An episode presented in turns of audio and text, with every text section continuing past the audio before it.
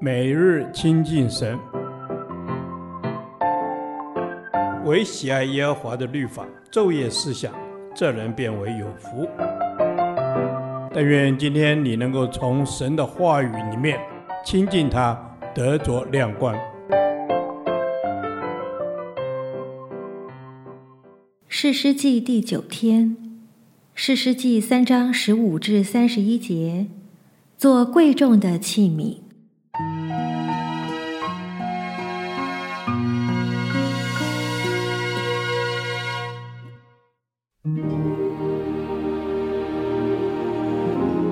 色列人呼求耶和华的时候，耶和华就为他们兴起一位拯救者，就是便雅悯人基拉的儿子以户。他是左手便利的。以色列人托他送礼物给摩押王伊基伦。以户打了一把两刃的剑，长一肘，戴在右腿上衣服里面。他将礼物献给摩押王伊基伦。原来伊基伦极其肥胖。乙户献完礼物，便将抬礼物的人打发走了，自己却从靠近吉甲凿石之地回来，说：“王啊，我有一件机密事奏告你。”王说：“回避吧。”于是左右侍立的人都退去了。以户来到王面前，王独自一人坐在梁楼上。以户说：“我奉神的命报告你一件事。”王就从座位上站起来。以户便伸左手，从右腿上拔出剑来，刺入王的肚腹，连剑把都刺进去了。剑被肥肉夹住，他没有从王的肚腹拔出来，且穿通了后身。以户就出到游廊，将楼门尽都关锁。以户出来之后，王的仆人到了，看见楼门关锁，就说他必是在楼上大解。他们等烦了，见仍不开楼门，就拿钥匙开了。不料他们的主人已死，倒在地上。他们单言的时候，以户就逃跑了，经过凿石之地，逃到西伊拉。到了，就在以法莲山地吹角。以色列人随着他下了山地，他在前头引路，对他们说：“你们随我来。”因为耶和华已经把你们的仇敌摩押人交在你们手中，于是他们跟着他下去，把守约旦河的渡口，不容摩押一人过去。那时击杀了摩押人约有一万，都是强壮的勇士，没有一人逃脱。这样摩押就被以色列人制服了，国中太平八十年。以户之后有亚拿的儿子珊迦。他用赶牛的棍子打死六百非利士人，他也救了以色列人。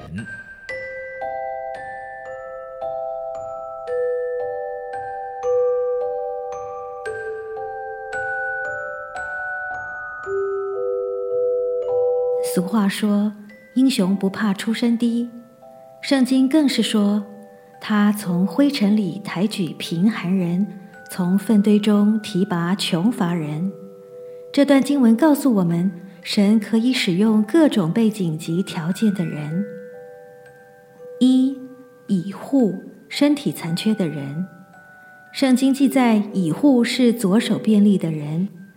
左手便利的原文是右手不便利，或者受到限制，也可能是残障者。对以色列人来说，右手不便利会被视为身体有缺陷。或被视为不洁，但是神使用身体有缺陷的以户来拯救百姓，甚至为国带来八十年太平的日子。除此之外，我们还看见以户足智多谋、沉着冷静、反应敏捷，并且充分计划预备。他用计杀死摩押王伊基伦，还能全身而退，并且他不只能单独行动。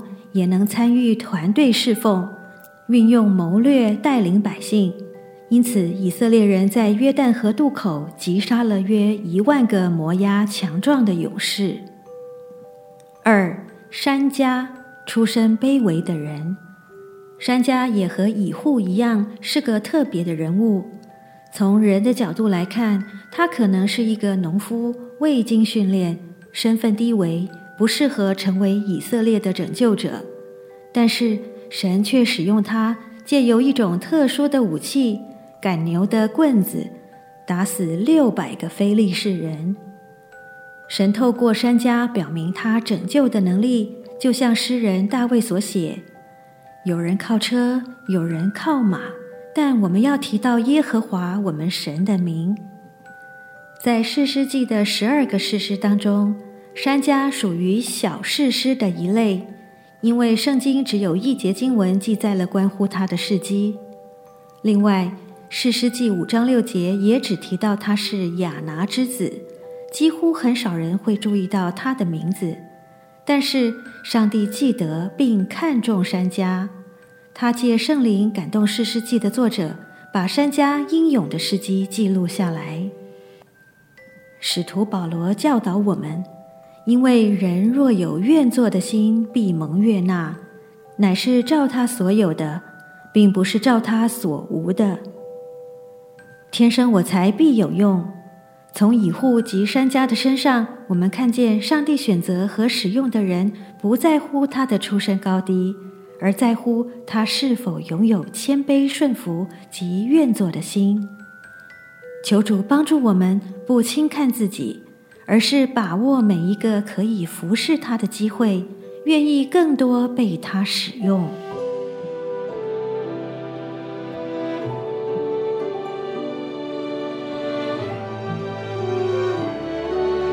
感谢主，因为你使卑微的人成为你行事的器皿，求你也使用我，做你贵重的器皿。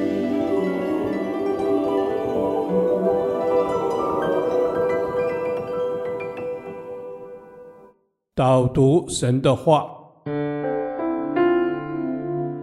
提摩太后书二章二十一节：人若自洁，脱离卑贱的事。就必做贵重的器皿，成为圣洁，合乎主用，预备行各样的善事。阿门。阿门。是的，主耶稣，你所要用的就是圣洁的器皿，圣洁的器皿就是贵重的器皿，是合乎主用的器皿。阿门。是的，主，主啊，求你使我们能够成为合乎你用的器皿，行各样的善事。我们必须先被你洁净。除去罪恶、肉体的爱好和自己的意思，这样才能专心的、尽虔的来顺服你的旨意。阿门。是的，主，我们要从罪和自我中心当中分别出来，立志成为圣洁的人，叫别人从我们身上看见有主你的样式。